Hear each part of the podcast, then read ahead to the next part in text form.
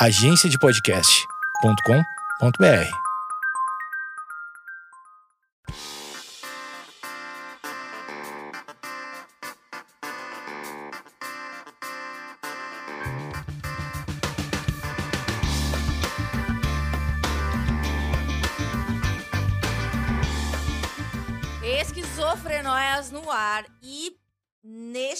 setembro amarelo estou fazendo o especial. Você já sabe porque está escrito aí no na próprio título deste podcast. Esse é o episódio com Franco Fante, humorista, roteirista, é, empreendedor, blogueiro, homem de fé. Sou ator pornô agora também, pra quem não sabe. Ah, é? E também sou radialista. Boa noite, queridos. Boa noite, boa tarde, bom dia. Eu sou radialista, por isso que minha voz tá assim. Sente, tem um reverb aqui nessa.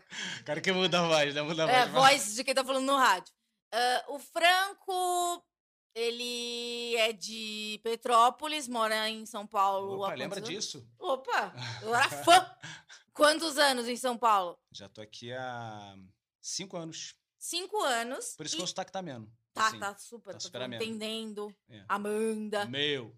meu, mano. É, e você deve saber, esse sobrenome, ele não me é estranho. Se você tem mais de 30 anos, você com certeza conhece Fausto Fante, que é o irmão de Franco, e há quanto tempo ele nos deixou?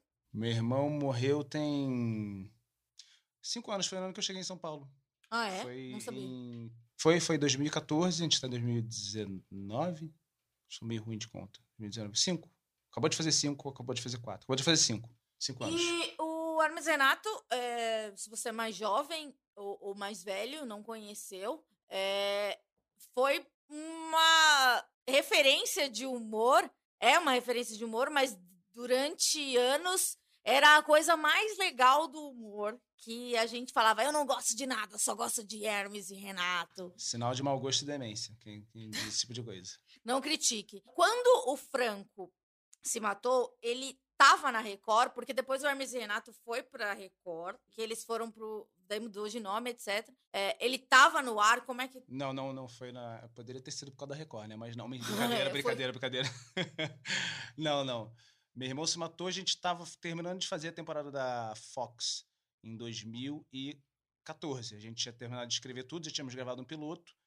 E foi mais ou menos nessa época, em 30 de julho dessa época de. Mas você perguntou isso por quê? Por alguma razão específica? Não, porque eu queria saber, é, Do assim, contexto? do contexto, o que que ele tava vivendo? Então, até hoje, acho que todo mundo sabe, você sabe, eu sei muito bem que depressão é uma parada muito tabu ainda. Então, meu irmão, talvez ele já tivesse depressão desde a adolescência dele e não sabia, sofreu bullying, mudou de escola e aí ficou, ele era mais extrovertido, ficou muito mais fechado e ficou talvez com depressão desde essa época, de, porra, muito tempo, 30 anos antes disso.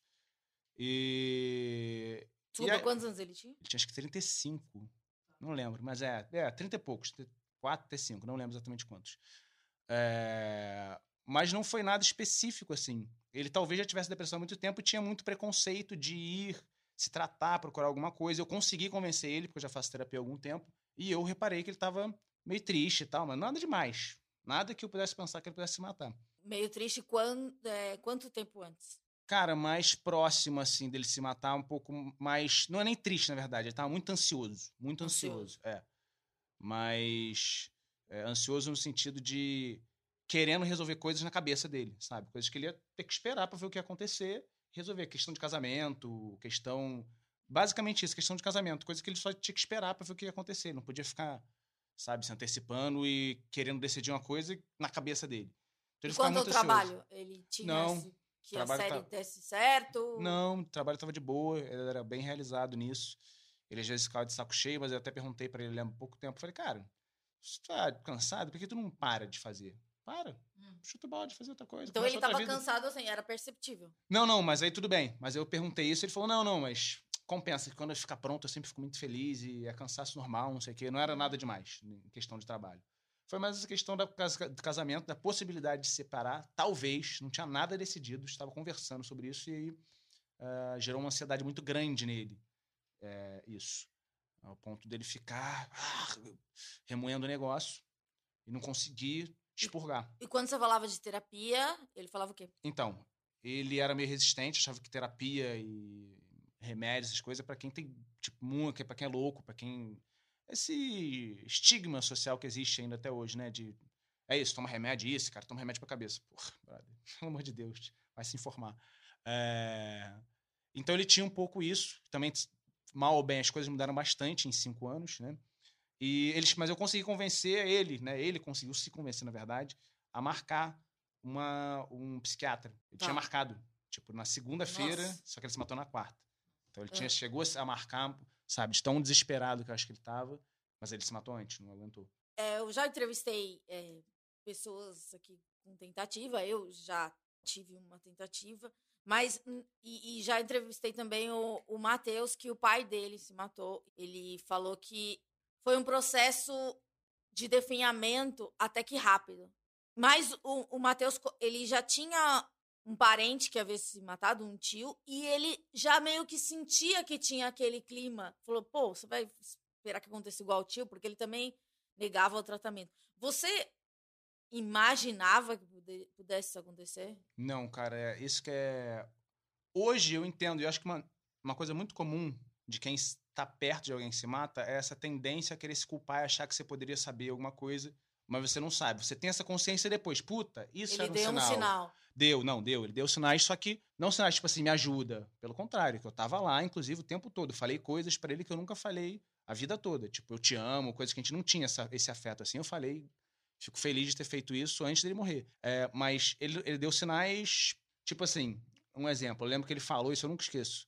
Ele. A gente ficou, pa- passou dois dias inteiros conversando, conversando, conversando do mesmo tema. Ele voltava e, e viajava e perguntava várias coisas e ficava conversando com, dois dias inteiros, três dias inteiros. Aí no fim do dia ele chegou pra mim e falou assim: Porra, eu perdi tudo, cara. E fez uma boca assim, sabe? Tipo um U pra baixo, pra você visualizar. Boca assim de Hum. triste. Eu falei, Como assim, cara? Perdeu tudo o quê? Ele só fez assim: Não, não. Tipo, como assim perdeu tudo? Você não perdeu, não perdeu nada, tu nem se separou, nem sabe se vai se separar. O que você tá falando? Sabe? Na cabeça dele, ele entrou numa coisa de. É isso, não tem saída. é Muito foda a situação que eu tô. E realmente, sem tomar um remédio, sem alguma ajuda além disso, difícil de sair. É, ele entrou nessa coisa. E uma outra coisa que ele fez também, que eu lembro que foi, eu tava indo embora, saindo assim, e ele tava deitado no sofá meio em posição fetal e com tudo fechado no escuro assim. Às vezes ele ficava quieto, deitado, mas eu achei um pouquinho diferente. Aí depois, né, que ele se matou, que eu falei, puta, tava mal ali, mal pra caralho, não tava só mal normalmente. Tu não vê, né, o que tá. Ele não era aquela pessoa que chora na tua não, frente. pelo contrário. é- é- Até porque humorista, é, você associa isso como uma fuga, essa coisa da graça? Essa é uma pergunta cabulosa. É, Não, não, não acho que não, porque desde pequeno ele era assim. Ele até mudou, na verdade, que ele era assim, super palhaço, de fazer brincadeira e tal. Só que ele era assim no dia a dia também. Depois ele passou a ser muito fechado, mas fazia isso é, Profissionalmente. profissionalmente. Sempre foi muito criativo desde pequeno também. Mas ele não era muito fechado assim. Só depois da adolescência que ele ficou mais. Então, no caso dele, acho que não. Acho que não era uma fuga. Porque você acha que é, às vezes? Então, já convivi com esse pessoal e talvez me enquadre também nessa categoria desse pessoal. Acho, no meu caso, posso falar por mim, por não conviver, não gostar de conviver com silêncio. Você está sempre rendendo uma coisa da- na situação. Por isso que eu acho que a vida social para pessoas como eu é sempre muito desgastante.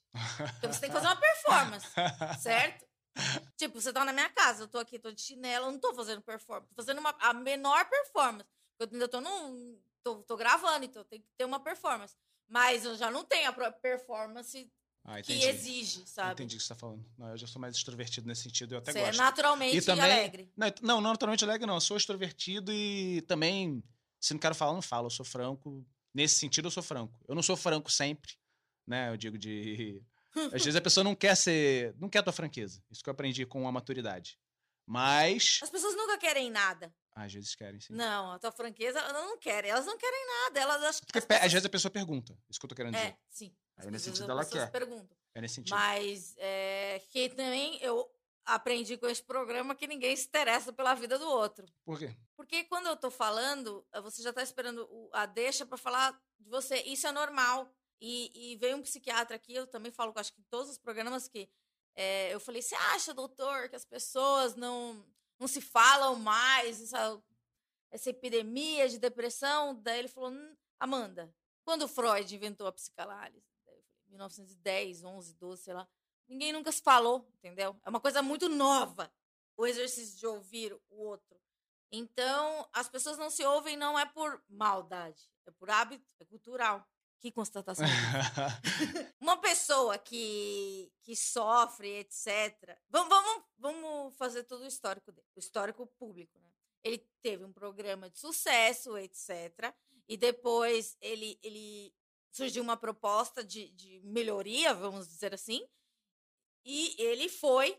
Você acha que essa instabilidade deixava ele mais noiado Você diz da nossa profissão ou de ter Sim. mudado de, de, de emissora? da nossa profissão? Porque hoje você pode ganhar uma bolada e daqui dois meses você não ganha nada. Não, acho que era uma questão, porque ele tinha a esposa dele também, que também Tinha ajudava. É, tinha, ia, trabalhava, eles se complementavam ali nesse sentido. E sempre foi um cara organizado financeiramente também. Porque acho que, é, nossa profissão é bem isso, né? A gente tem que se organizar, pensar já. Eu já penso um ano pra frente, às vezes ainda me fodo. Então, Sério? Você consegue é, elencar alguns motivos, fora esse do casamento? Então, eu acho que, na verdade, também. É, é difícil você pensar em motivos porque não tem um motivo. Acho que é um momento de. Eu costumo dar esse exemplo, já falei isso algumas vezes. Se você pegar a sua mulher na cama com alguém, e, ou se você ganhar na loteria. Estou dando dois exemplos de coisas idiotas aqui, mas. É, que eu quero dizer é uma coisa muito boa, uma coisa muito ruim você não sente nada, você começa a ficar sem ego, sem sentir as coisas. E aí eu é difícil, não consigo dar uma razão. Eu não, também nem acho que seja, porque a gente está conversando sobre isso, mas nem acho que seja uma coisa primordial de saber. Eu sempre pensei, tipo, ah, que diferença faria se eu soubesse que tivesse deixado uma carta? Que ele não deixou nada, tem gente que deixa. Uma carta dizendo, ah, estou me matando porque não aguento mais isso. O que mais me importa, o que realmente importa, o fato que importa é que ele não está aqui. Então eu sabia o porquê, eu acho que é um exercício meio infrutífero, assim. E também não consigo te dizer. Porque é, vai ser só especulação. Vou te dizer, acho que é isso, mas. É, como você recebeu a notícia? Cara, foi bem louca essa situação. Porque a gente tinha terminado de escrever a temporada. Eu falei, pô, vou tirar férias. Vou pra Bahia, que é um lugar que eu queria ir, na Chapada Diamantina, sozinho. Fui sozinho. Aí. Eu fui, fui pra lá, dormi na casa do amigo meu, peguei o ônibus cedo, que é maior rolê, né? Tu tem que ir pra, pra Salvador, Salvador tu vai até rodoviária, rodoviária tu pega um ônibus e depois pega uma, tipo, uma caminhonete pra chegar no lugar. Então eu fiz esse trajeto todo e sempre eu tava muito triste no trajeto todo. E eu não sabia por quê, cara, assim, fiquei... Porra, cara, eu tô triste, tô vindo pra um lugar que eu quero, tô sozinho, um sentimento de tristeza que eu não sabia identificar. E provavelmente ele já tinha morrido essa época, essa hora. Eu cheguei, aí eu viajei, fiz essa viagem super longa, cheguei lá no Vale do Capão. Eu não falei pra ninguém onde eu ia estar, porque eu falei, ah, tô sozinho, eu escolhi na hora da pousada, avisei só, não sei onde eu vou ficar, não pega celular. E aí es- escolhi uma pousada X e fiquei lá. E aí conseguiram me achar nessa pousada, o que me deu uma grande lição de vida, que me deixou muito menos ansioso para esse tipo de pensamento, que é se tiver acontecido alguma merda com alguém da tua família, cara, fica tranquilo que você vai saber. Bom, vai chegar a notícia até você. Então não precisa ficar se preocupando. Ai, será que, ai, será que ele tá bem? Não. Se ele tiver mal, você vai saber. Então espera e vê isso. E aí me acharam lá. Conseguiram me achar. É, um amigo que era da Bahia, eles pesquisaram tudo, conseguiram achar já isso, já quase de noite. Ele se matou tipo meio-dia. É, umas 8 horas da noite. Aí ele não conseguiu falar, esse meu amigo, o que que era. Eu sabia que era merda, né? Eu falei, cara, fala aí, Júlio. Ele ligou. Ele ligou, conseguiu ligar pra pousada. Caralho, Pra Franco. Franco. pousada, É, ah. conseguiu. Um é, lugar que eu tava lá. Tá. Conseguiu falar, ei, Franco, não sei o que. Eu falei, Júlio? Como assim? Falei, eu já falei, o que que foi, Júlio? Quem morreu? Ele, não, não tem nada, não. Você já começou a pensar em umas possibilidades? Não. Porque se fosse eu, já Não, pensei que teria- minha mãe tinha morrido. Pensei que minha mãe tinha morrido. Tá. Aí ele, não, espera aí, espera aí. aí. Tipo, ele me achou e ligou pra minha irmã. Aí minha irmã me ligou. Minha irmã também Ah, não... ela ligou depois. Gente, Minha irmã me ligou, só que ela também não conseguiu falar. Ó, o Fausto foi pior. Ela falou que ele sofreu um acidente de carro, foi atropelado. mas por quê? Ela não conseguiu falar, não conseguiu. Achou que ia me machucar muito, não conseguiu. Isso era à noite. Isso era à noite, ele tinha morrido. Tá. Não, ele foi atropelado, ele tá muito mal. Nossa. Aí eu, caralho, cara, meu irmão foi atropelado. Na hora só, que ela falou isso. Um, então, você já chegou a perguntar pra ela por que ela falou isso? Ou nunca perguntou? Não, nunca perguntei, mas acredito que por isso. É, nunca perguntei. Boa, boa, boa pergunta pra saber. Nunca nem perguntei. Daí ela te falou isso. Aí eu desliguei, e- mas na hora que ela falou que ele foi atropelado, eu falei, cara, ele se matou. Ele tava bolado, ele se matou. Você já. Ele se jogou no- na frente do carro. Tipo assim, não foi Entendi. atropelado. Aham. Aí eu liguei pra ela e falei, ô, Brinha, fala a verdade, ele se matou, né? Ela é, ele se matou. Eu, caralho, caralho, que isso? Não acredito, não acredito. Primeiro momento, você fica assim, caralho, tu não consegue nem reagir. É, ainda você tem que voltar pra casa, né? Você Que é, então, casa. exatamente. Eu tava na puta que pariu. Aí eles conseguiram, meus amigos foram super legais, conseguiram um carro alugado lá, do nada, de uma pessoa local que me levou pra pegar o ônibus. Eu voltei no ônibus durante a madrugada. O ônibus era às 10 horas. Eu cheguei a tempo às 10 e passei a madrugada viajando e chorando, né, mano? No, no escuro. E você falando com o povo. É, umas pessoas me ligaram, uma ex-namorada minha me ligou, umas amigas, uns amigos me ligaram, assim. Algumas pessoas me ligaram, e outras na não sua conseguiram. cabeça ele tinha se jogado na frente de um carro. Não, mas eu já sabia. Ah, tá. Porque eu liguei pra minha irmã e falei que ele se matou e ela confirmou. É, mas ela falou a forma, tudo. Não, não, só falou que ele se matou, Tá. não perguntei nada. E aí eu voltei, enfim, esse caminho Você estava todo. com raiva dele ou da situação? Não, nunca passou o sentimento de raiva, pelo contrário, eu fui muito Ou que ele estava atrapalhando? atrapalhando? Como assim? Tipo, você estava numa viagem. Nada. Não, não tô falando por coisa. É, é coisas que acontecem. Eu lembro Não, quando não. Eu, eu fiquei internada, é, a minha irmã. Foi porque eu tentei me matar também. A minha irmã chegou no hospital e falou assim: você não tinha uma outra época pra fazer isso? Porra! Porque, É porque era ela- o show do Full Fighters e era, tipo, no mês seguinte. Não, mas tem a diferença, sabe o que é? Você tentou se matar e as pessoas tendem a pensar, ah, tentou se matar é porque não atenção. queria. Não, mas na verdade ela falou assim: meu, tipo, o seu maior sonho, que era ver a, a banda que eu mais gostava, ia acontecer. E eu não. Eu desencanei disso, entende? Foi essa. Foi Ah, você queria ir também. Eu comprei, comprei dois ingressos porque eu não tinha amigo pra ir comigo. Eu ia dar pra outra pessoa. Da minha irmã, você, tipo, ia acontecer mais coisa mais foda da sua vida e você quis desistir da vida. Ah, tá, ela disse nesse sentido. Tá, mas mesmo assim, depois eu, te- eu fui ao show, não lembro de nada, porque eu estava muito medicada. Você voltando, uma- sem- qual era a sensação? Cara, é de impotência, né? Acho que a sensação principal naquela época era de impotência, de caralho, sabe? Eu fiz tudo que eu podia fazer. Eu não me senti tão mal e também já de saudade. Porra, cara, por que que você fez isso, cara? Um cara genial, com tudo na mão, pra que, por que você fez isso, pelo amor de Deus? Tinha tanta forma de tentar ajuda que ele não tentou, sabe? Enfim, é uma sensação de impotência e de caralho. Daí quando chegou a estrutura já estava toda pronta. Já não. Resolveram tudo pra mim assim, mas isso também foi bom porque eu, eh, sem querer soar arrogante, acho que eu tava o mais psicologicamente equilibrado de todo mundo. Porque eu tava fora e eu tive todo um processo. Ainda teve várias paradas loucas assim que eu eh, meio. que- Ah, que eu considero espirituais, mas cada um tem sua fé, então. Que me ajudaram. Então eu cheguei bem fortalecido e bem equilibrado. Sabe? Falando com todo mundo, acalmando todo mundo, organizando as coisas depois. Tu já tinha sido organizado, óbvio, de Ele tinha uma enterro e tal. filha, né? Tem ainda, tá? É, ela. Quantos anos ela tinha? Era muito pequeno, 12, 13 anos. Como é que foi pra vocês falarem pra uma criança? Putz, cara, essa... isso foi a parte pra mim mais difícil de todas. Eu lembro. Porque, primeiro, eu procurei ajuda de psicólogo e psiquiatra pra saber como era a melhor forma de dar essa notícia. Ela sabia que o pai dela tinha Eu morrido. sabia, primeiro a gente falou que ele tinha morrido só. Mas aí me falaram que era importante eu falar o que, que foi, e como uma, de uma maneira não tão agressiva, sabe? Pra ela não se sentir traída depois, ou que, tipo, ah, eu não contei a verdade, ou descobri que o Uhum. pai se matou e não. Enfim. Aí primeiro ela sabe. Ela, primeiro eu falei que o pai dela tinha morrido, mas de uma maneira mais. Odeio essa palavra, mais lúdica. Ela nem entendia muito bem o que era isso. E depois eu expliquei também de uma maneira mais suave como que ele tinha morrido. Ó, eu te contei aquilo, você lembra?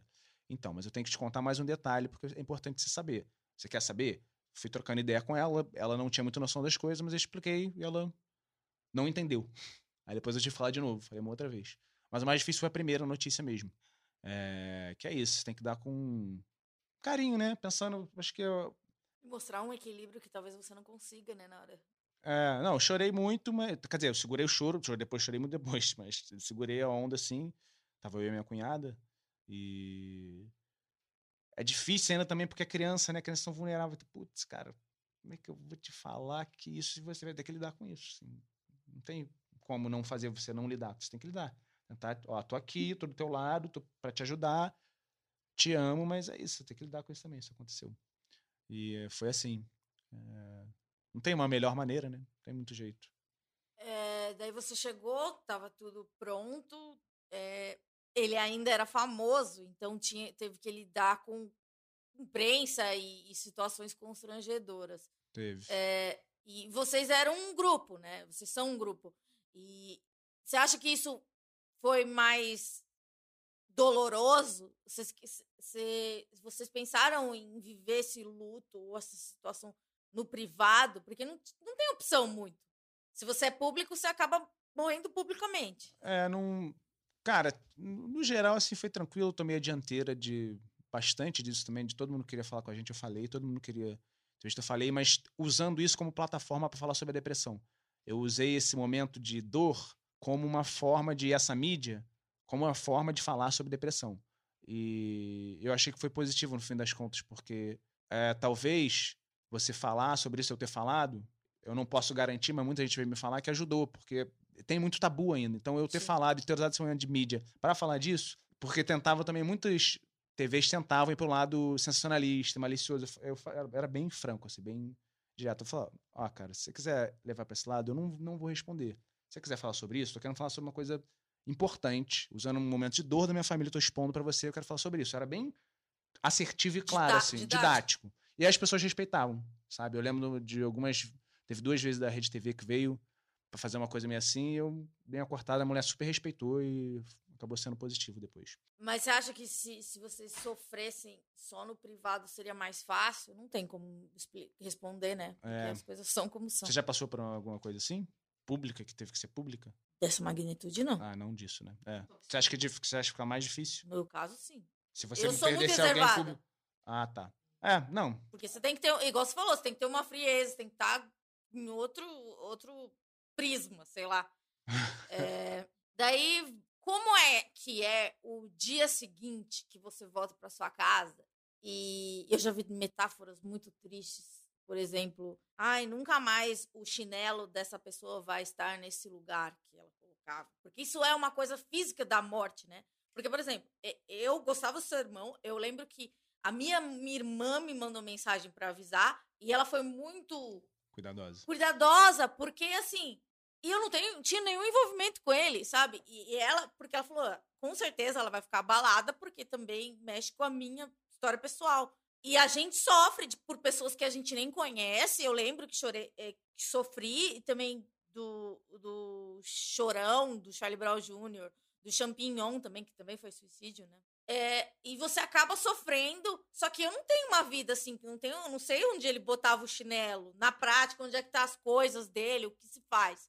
Como é que é para uma família que, que perde uma pessoa que não, não é uma pessoa que foi atropelada, que também é horrível, porque se você. Eu entrevistei um rapaz que teve um câncer. Uma pessoa que tem um câncer, é, se ela morrer do câncer, ela meio tá preparada. A pessoa que é atropelada, ela não tá preparada. Mas a pessoa que se mata, a família tá menos preparada ainda, né? Porque é uma decisão dela.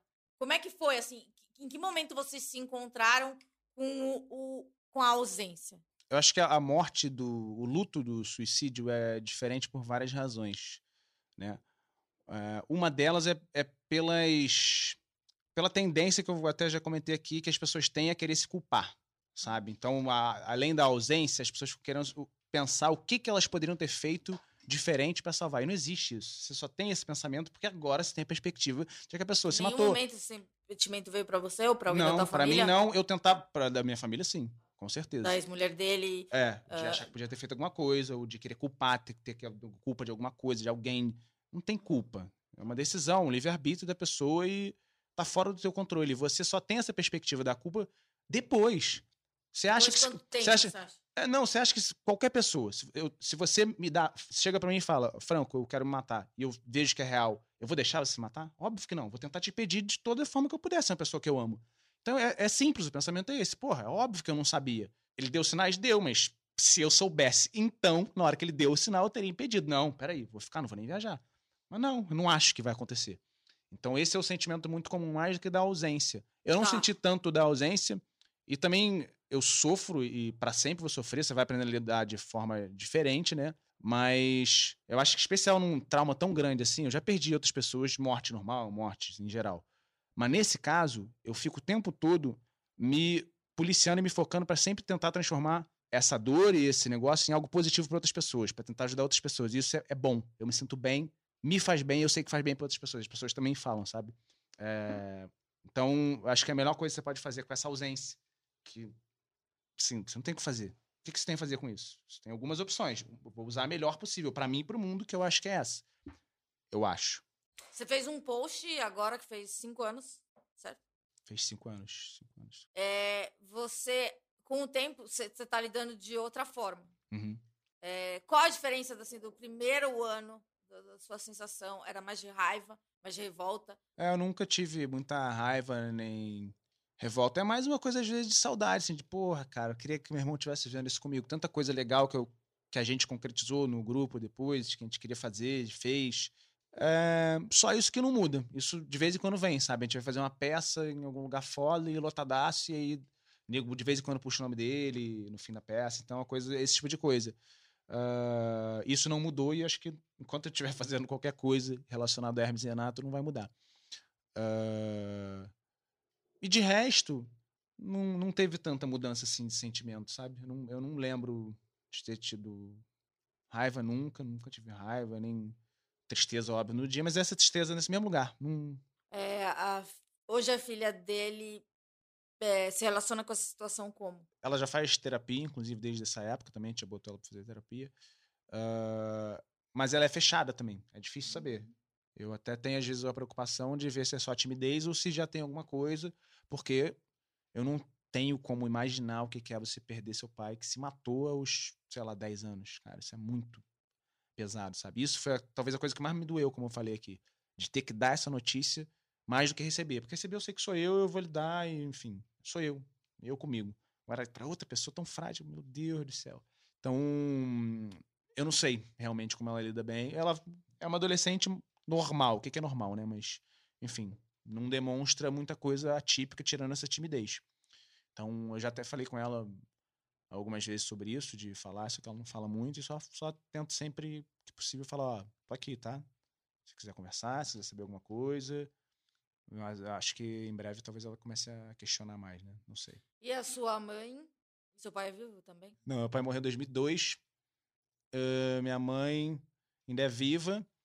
Ela, acho que hoje lida bem, mas ela se culpa muito e fica ten... de vez em quando, quando surge o assunto, ela fica querendo culpar outras pessoas também, sabe? Achar a culpa em outras pessoas. Não, a culpa é de não sei quem, a culpa é de não sei o que lá. Já chegou, inclusive, ano passado, quando eu briguei com ela por questões de eleição, eh, ela chegou a falar o seguinte, fora outras coisas que não vem ao caso da eleição, ela falou... Nossa! É.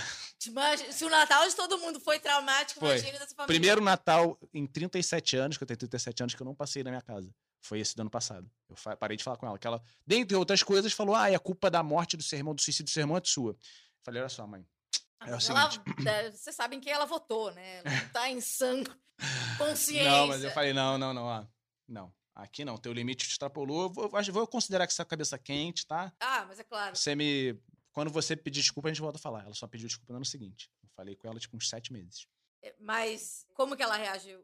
Isso da Ela- culpa. Sempre colocando a Você culpa em diz depois ou na, na hora que ela recebeu a notícia? Porque ela recebeu a notícia de uma maneira muito escrota. Então conte. Ela recebeu a notícia da maneira mais escrota possível. Uma pessoa. Cara, mas todas as maneiras de dar essa notícia. Tá, mas Todas são escuta essa, escuta essa Tá. então. Imagina você, você é a mãe do cara que se matou. ah, O cara chegou pra ela e falou assim: Ô, Gina, você tá sentada? Não, tô não. Tipo, ela tá Então, em casa. É, isso? não, não, você tá sentada? Tá. Não, eu tô Alguém no carro. ligou. Ele ligou, esse cara ligou pra ela e falou: Você tá sentada? Eu tô, tô no carro. Nossa, Ah, tá. É, pro, é o Fausto se matou, tá? Tipo, tudo bem, não tem maneira legal não de dar. tem. Mas você acha Mas o que quê? Fausto se Se ele matou? faz um preâmbulo, Sei lá, um cara. texto. Eu, eu entendo que também eu achei muito insensível, sabe? É, é questão de sensibilidade. Você tem como falar de uma maneira menos.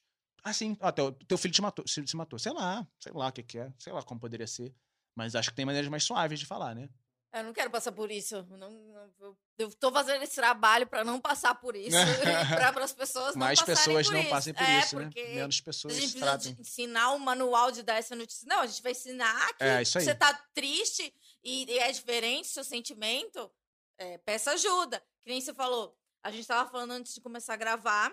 O Franco também tem, tem depressão. E a gente tava falando nossa, nossa relação com a morte. Não que a gente gosta da morte. Mas é que, por exemplo, eu, na minha cabeça, quando eu tinha muito problema e eu tava deprimida, muito problema não, qualquer bobagem. tipo, o meu gato não fez uma carinha fofinha. Sim, nesse nível. Eu pensava, nossa, que acontece? Tudo, tudo errado. Só a morte vai salvar. E você disse que tem outras relações, tipo, de, de não ter controle. Você falou, é, imaginava pensar no. Como que é? Você falou da porta? Ah, não, eu tinha. Você tá falando das, dos- das coisas que eu imaginava de morte. Sim. Sim. Eu, eu achava que isso era normal, ou era do signo de câncer, essa oscilação de humor. Eu sou peixe com câncer. É, então. Isso é normal. achava que era câncer. Ah, tô oscilando, eu fico muito triste, depois fico muito feliz e muito triste. Ah, todo mundo pensa em morte todo dia. Ah, todo mundo pensa. Não. Porque as pessoas falam, é, menosprezam também. Ah, porque eu penso em matar. Ah, todo mundo pensa. Não, você Não, não, não pensa, em pensa. se matar, em como você vai fazer, que horas você vai Você não fazer, com o que, que você vai fazer. É, eu não joguei no Google, mas eu, já joguei. mas eu já testei coisas, inclusive. Nossa. Tipo, ah, não remédio, né? Mas, pô, se eu fizer isso aqui, isso aqui eu me aguento, isso aqui dá, dá. É, era um- é uma coisa presente, mas Sim. uma pessoa que tá. Não, não digo feliz, porque eu não sei se existe a felicidade. Uma pessoa que tá no seu estágio normal, é, gozando de sua- suas faculdades mentais, ok? Você não pensa em morte o tempo todo. Pensava em morte já há muito tempo, todo dia, praticamente, sempre mortes grandiosas. É, depressão bipolar do tipo 2, a minha. É, Eu, posso falar uma coisa muito Ah. idiota, só pra deixar o É bom mais leve. Sei lá, quando eu viajava muito de avião, eu pensava, ai meu Deus, se tiver um famoso nesse avião, eu nem vou sair na notícia. Daí, sei lá, tava o Miguel Falabella. Caralho, vai falar, também Miguel estava a Falabella menina morre. do E uma pânico. menina. É, Você trabalhou no pânico. é, não, não, não ia ter Amanda Ramalho morre. Eu sempre pensei nisso, que coisa horrível. Mas você pensava, tinha pensamento de suicídio também, específico. Sim, é, eu tenho uma. Eu lembro uma vez que estava voltando do Rio, é, eu fazia grava, gravava festa e, e tem todo esse desgaste emocional, porque Nossa, você grava de, de madrugada e eu preciso dormir, daí você acorda de manhã para ir num, num voo, sei lá, você, você chega às seis horas da manhã e tem que embarcar às nove. É uma bosta. Daí eu lembro uma vez, voltando de táxi pro aeroporto, Rio de Janeiro, eu liguei pro meu terapeuta. Eu nunca ligava pro meu terapeuta porque eu achava isso muita fraqueza. Até que um dia eu percebi que eu precisava, ele era meu terapeuta, eu pagava, pago para ele. Eu liguei para ele dentro do táxi. Eu queria muito que esse avião caísse, chorando. Eu nem sei, nem lembro por que, que eu chorava. É, alguma coisa, ah, então, alguma coisa deve ter dado errado na gravação e eu associei que só a morte poderia me salvar. Eu não quero que esse avião caia, não sei o que, chorando, chorando, chorando, chorando, copiosamente. E o taxista ouvindo. Quando ele foi me ajudar com as malas, daí desligou, ele me o terapeuta me, me acalmou.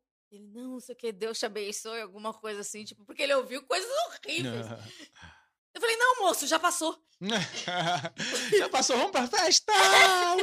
Uh, show! É, foi isso. Daí eu falei, gente, eu sou realmente muito diferente.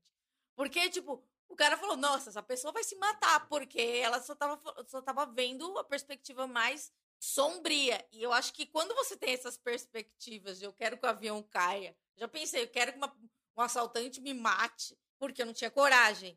Mas isso são pensamentos que não é do signo de câncer, nem de peixes, nem de nada. É de depressão. Quando você.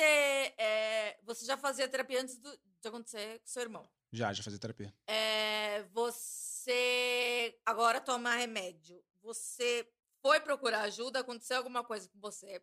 Houve um gatilho Pra, depressão, pra procurar terapeuta? pra você procurar o psiquiatra? Ah, não, psiquiatra foi agora, sim. Psiquiatra, eu só tomo remédio há dois meses agora. Teve um gatilho, eu me separei. E teve a forma que a minha ex é, lidou com algumas situações depois do término, me fez muito mal. É, coisas particulares não vem ao caso, mas enfim, me fez muito mal e eu fiquei muito mal. Tive uma crise de pensar seriamente em me matar, e aí tava sem apartamento, tinha voltado do Rio, tava passando frio aqui porque minhas coisas todas estavam com ela, não dava pra pegar. Uma série de coisas que, assim, também não era nada demais, mas quando você tá, você já tem depressão, e eu não sabia, eu achava que não tinha. É, num Você estágio desse. aceitou sua depressão agora. Aceitei agora, porque eu achava que Você não. achava que não, mas a minha, não, mas a minha, não, sim, achava e minha terapeuta também nunca. A minha terapeuta, não a não psiquiatra. Tá. Minha terapeuta, que eu já faço há bastante tempo, nunca tinha falado isso. Só que agora, depois que aconteceu essa crise toda, que eu falei, eu preciso voltar a fazer terapia, que eu tinha parado. Fui falar com ela, falou: Ah, Franco, acho que você tá com um quadro de depressão. Eu falei, sério? Mas por quê? Fui Você questionar. associou alguma coisa com teu irmão? Você falou, é genético? Sim, claro. Não, a princípio não. Depois, Tá. no psiquiatra, sim. E, e existe um fortíssimo fator genético de depressão que eu não sabia também. Eu tinha visto várias coisas, eu não sabia que tipo, podia ser isso. Então aí eu, eu vi que eu tava mal. Ela falou pra ir no psiquiatra, eu fui no psiquiatra, o cara falou a mesma coisa que ela, que eu tinha depressão, tava com um quadro de depressão bipolar do tipo 2, e me receitou o carbolítio. E aí me explicou tudo, que eu não sabia. Eu questionei um pouco o, o- o diagnóstico, mas não porque. Você- Não, não você por- por- Esse nome, esse, o nome ou, ou o uso do remédio? É Você o, uso do remédio. Mesmo sim, tive um, pre- tive, sim, irmão, você- tive um por preconceito. Você não Cara, porque. Não, também? porque eu achava que. É isso, é uma coisa que tá tão incutida na gente que pros outros eu acho, eu super defendo, sou o tempo todo ali militando. Não, é, cara, tem que tomar, se você sentir isso, tem que tomar. Só que pra mim eu achava, ah, não, eu consigo lidar, eu não preciso, sabe? Isso é, pra mim não, pra mim é besteira, eu não preciso. É, isso aqui é do sexto do signo de câncer. Realmente, as pessoas falam que é frescura, é, às vezes é frescura em mim. Pelo discurso que é reproduzido, eu, apesar de ir contra esse discurso, pra mim, ele valeu. De Tá. eu ter, tipo, ah, não, não, não, é realmente frescura, pô, como é que eu vou tomar? Não preciso. Aí ele me explicou o que que era e como é que era. Eu falei, puta, pra mim era normal. Eu falei, mas eu até brinquei com ele. Essa piada eu fico fazendo porque eu brinquei com o psiquiatra, ele riu. Falei, pô, mas eu achava que isso era ser do signo de câncer. Ele, não, olha só, você pensa em morte, pelo que você falou, quase todo dia. Eu falei, é verdade. E suas mortes são sempre grandiosas e você pensa em se matar constantemente, pelo que você falou, que fez um testezinho lá. Eu falei, é verdade, eu realmente penso em matar, já pensei muitas vezes e duas vezes cheguei perto. Então, realmente, isso é perigoso. E um dia que rolar isso. E também eu fiquei com preconceito por ele falou, ah, porque esse remédio você não pode parar de tomar nunca.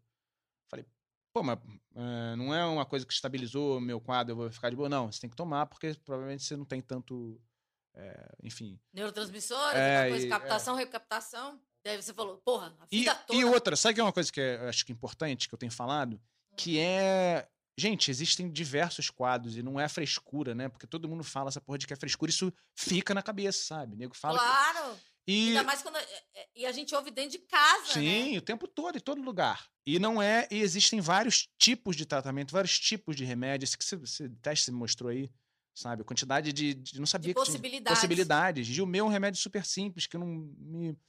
Não altera em nada. Tem outros que alteram outras coisas. Você tem que ver, tem que ir no psiquiatra pra saber. E se alterar também o. O compensa. Compensa, que nem você falou. Quando você, o remédio começou a fazer efeito, você meio que não conseguiu ver a, a- possibilidade É, de morte. Exatamente. Você exatamente. perdeu esse, esse braço da sua criatividade. Não, é o pensamento. é, a TCC também fala muito isso, né? A terapia cognitiva comportamental, que é que eu faço. De você cria caminhos no teu cérebro. Teu cérebro é preguiçoso, ele quer o caminho mais fácil. Se sempre que um pensamento X leva a X, ele vai viciar isso. Ah, eu, eu, eu fico com é, frio, fumo maconha. Ah, tá, frio.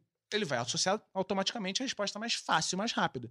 E a mesma coisa é para esse tipo de pensamento. Eu tinha um tipo de pensamento que era, ah, porra, a vida não tem muito sentido, né? Ah, hoje tá sem sentido. De esquecer, de não acreditar em nada, de não acreditar em porra nenhuma, eu sou super otimista em geral. Quando vinha esse pensamento, naturalmente eu já pensava em suicídio. Tipo, como eu poderia me matar? Ah, e se eu fosse atropelado? Ah, e se chegasse um cara aqui e me metralhasse? Sempre pensava em morte ou em suicídio. E aí, quando eu comecei a tomar um remédio, ah, três dias depois já eu tive um pensamento desse de, porra, vazio. E eu não consegui pensar, não foi automático. Ele quebrou essa coisa automática, esse caminho automático pra baixo, né? É, impressionante, impressionante. Daí você falou, Falei, caralho. Eu não amo sabia. como é que eu passei a vida inteira sem isso? Sabe, cara de câncer, é signo de câncer e. Daí você descobriu, fez seu mapa astral, descobriu que você é sagitário. é, esse tempo todo eu tava vivendo errado. E era É, sagitário. né? E daí você tá dois meses tomando remédio. Isso é muito louco, porque, tipo, você todo com um discurso e todo com um- uma vida, vivência prática e, tipo, percebendo. É, realmente, as pessoas, quando precisam de remédio, elas têm que tomar. Daí, quando é com a gente, Sim. muda muito, né? Sim. É, não, isso que é louco. Mas você mudou, ah, você, você aceitou rápido até. Claro, não, não. Só se foi o primeiro impacto, assim. Falei, pô, será? Será que não é frescura minha? Pensei isso, não, porque pros outros eu super. Nunca vou falar isso. Não, cara, se tá achando, se ele falou, vai, não é frescura, você tá mal. Tem coisas que não tem como controlar, você não vai ficar bem. Não adianta falar fica bem. Ah, ah, porra, claro, como é que eu não Vai pensei? passar. Vai passar. Puta, como é que eu não pensei nisso? Como é que eu não ouvi esse conselho? Porra, fica bem. Ah, porra, eu não tinha pensado nisso. Porra, que ideia genial. E, então, eu ficava nessa onda também, sabe? De, ah, não, não. Com os outros tudo bem. Comigo, não. Eu, não, não. Eu, frescura. Pra mim é frescura. Não era. Muito bom. Tô, tô viciado, tomando vários, mentiroso, né? Cara, Falando Você tá besteira. tomando certinho. Tô tomando certinho, esqueci. Que eu já tomei- Anteontem. Sério? Não, mas ele falou que tudo bem, não. Sente, O corpo sente falta. O que eu tomo, O Não, meu, meu não. corpo é, sente falta. Tanto que o meu psiquiatra falou que se eu não tiver remédio, se eu viajar pra um lugar e não tiver remédio, eu posso no ponto, pronto-socorro fazer um escândalo e falar: Eu tomo esse remédio aqui! Que a abstinência é tipo heroína. Ah, é não. um bem pesado, assim. Ah, tá. Não, o meu é, é uma vez que estabiliza o nível que ele queria lá, que acho que era 0.8 ou 1.0 de lítio no sangue. Eu acabei de fazer um exame de sangue lá e levei pra Você ele. tem que fazer direto. Tô, todo ano, né, que se faz o exame de Não, sangue. ele falou que é um agora e daqui a um tempo fazer outro, mas eu não sei. Comecei agora, ele só já atingiu o nível que ele precisava de lítio no sangue. Porque a gente tem lítio no sangue, né? Eu não sabia. É, lítio é muita música do Nirvana, É, né? pois Muita é. tabela Não é só uma música do, do Nirvana. É, É um uma tabela, você é um elemento da tabela periódica. lítio. é Tem uma mágico. piada, né, que as pessoas falam que tem que botar aí lítio na água das pessoas, e todo mundo vai ser feliz. Ah, não sabia dessa, não. Não, nem, nem tem graça. Mas é, não é impossível. É, depende da dose, você pode ficar intoxicado. Por, por Sim. isso, você, você foi gradativo. Você sentiu algum efeito colateral? Não, só às vezes eu fico xingando, tomando cu! Mentira. É, eu recebi perguntas. Felipe, pergunta. Pergunta se o Franco acredita que o humor alivia a tristeza. Se fazer piada é uma forma de extravasar o que se sente na depressão, no luto, etc. Acredito plenamente. Inclusive, uma das razões pela qual a gente decidiu continuar fazendo o Hermes Renato lá na temporada foi um pouco isso. Porque eu percebi que era meio que uma dádiva ter isso e muita gente me escreveu também, muita, muita gente. Escreve até hoje falando a mesma coisa. Que. Pra não, obrigado por não terem parado, porque vocês já me ajudaram e me ajudam até hoje, me fazendo rir. Eu tenho É depressão, vocês eu tenho estavam não em vias de estrear É, e, e houve uma reunião. Como é que Houve. foi? houve. Eles. eles Porque inclusive. isso é um outro luto, né? Da ausência dele no trabalho Isso, aí foi é outro. diferente Sim. da ausência dele enquanto irmão. Sim, total, total. Como que vocês se relacionaram? É, primeiro, eles deram a opção pra gente, se a gente queria fazer ou não. É, O pessoal da Fox foi generoso pra caramba nesse sentido de, ó, se vocês não quiserem fazer, tudo bem. Vocês recebem... por favor, recebem. né? Não dá o cara dar uma multa, né? É, é pss, grande corporação, foda-se, problema é teu. Mas não. É, e no set a gente se reequilibrou, né? Teve que repensar as coisas e se ajudou bastante. Tava foi bem. tudo escrito. Tava tudo escrito. E como é que foi dividido as coisas, os personagens? Ah, a maioria das coisas que o Fausto fazia, eu passei a fazer, né? Porque não só Você pela. se sentiu pressionado pra ser tão maravilhoso quanto ele? Porque, entendo. mim, ele e o Felipe eram os personagens principais. Não, porque eu sei o tanto da minha contribuição, tanto pro programa quanto. É, para tudo, né? Ali. E também porque eu sabia que, inevitavelmente, as pessoas iriam comparar. Apesar de eu É. ter outro, outro caminho, é, que para mim é igualmente bom. Eu admiro muito meu irmão. O público E- chegou a encher o saco. Pouquíssimas pessoas. De vez em quando tinha um cara ou outro que falava, ai, esse cara é sem graça, não sei o quê. E... Mas eu também não leio sempre comentário, mas de vez em quando eu li, eu fazia questão de responder. Lá, Mas te deixava mal? Não, não, eu ficava de boa, assim. não- Ah, cara, eu faço o que eu posso fazer, o melhor que eu posso fazer dentro das minhas limitações budista, e né, gente? habilidades, É um e é isso, né? Fazer o quê? Encontrou o Nirvana. e daí, o luto, no- vocês se reuniram. A gente se reuniu. Tipo, é, o primeiro não. dia de trabalho sem ele. Houve Ah, não, porque dia? demorou. Houve, houve, claro, a primeira gravação. E, inclusive, eu fui todo de Fausto, assim, sem querer. Como assim? Você usou... Porque eh, ficaram muitas roupas dele. A gente tinha o mesmo corpo, o mesmo tamanho, a voz muito parecida. A gente é muito parecido em muitas coisas. Muito diferente, mas muito parecidos. É, Então as roupas todas dele eu não queria doar. Eu gostava de coisas e queria também ficar. Tem coisas que eu tenho até hoje. Então eu fiquei, e nesse dia eu botei uma roupa que tava lá, que já tava assim, meu armário ficou misturado com ele. Isso foi uns quatro meses depois de ter morrido, cinco por aí. É, fui pegando roupa sem perceber. Eu, quando eu vi, eu tava com roupa igual a dele, e o Marco veio, me viu de trás assim. Caralho, tu tá igual teu irmão, cara, porque é parecido, né? E voz e não sei o quê. É, Aí, enfim, foi meio, sei lá. Foi isso que aconteceu no primeiro dia. A gente se ajudou, assim. Mas rendeu? Vocês conseguiram fazer? Rendeu, rendeu. Não, a gente foi muito focado, assim. E houve porra. um momento, assim, de choro? Alguma coisa assim que as pessoas... Tem um momento que você compactua olha um pro outro? Mas no início teve. Ah, teve na hora que eu cheguei, né? Tipo, eu cheguei da Bahia, uma viagem longa pra caralho. Eles já estavam no enterro desde de manhã. Cheguei, tipo, Uhum. quase na hora do, do- de fechar o caixão aqui em São Paulo, que teve em São Paulo e depois foi pro Petrópolis. E aí, nessa hora, sim, né? A primeira hora que a gente se viu, sim, a gente chorou pra caramba e tal.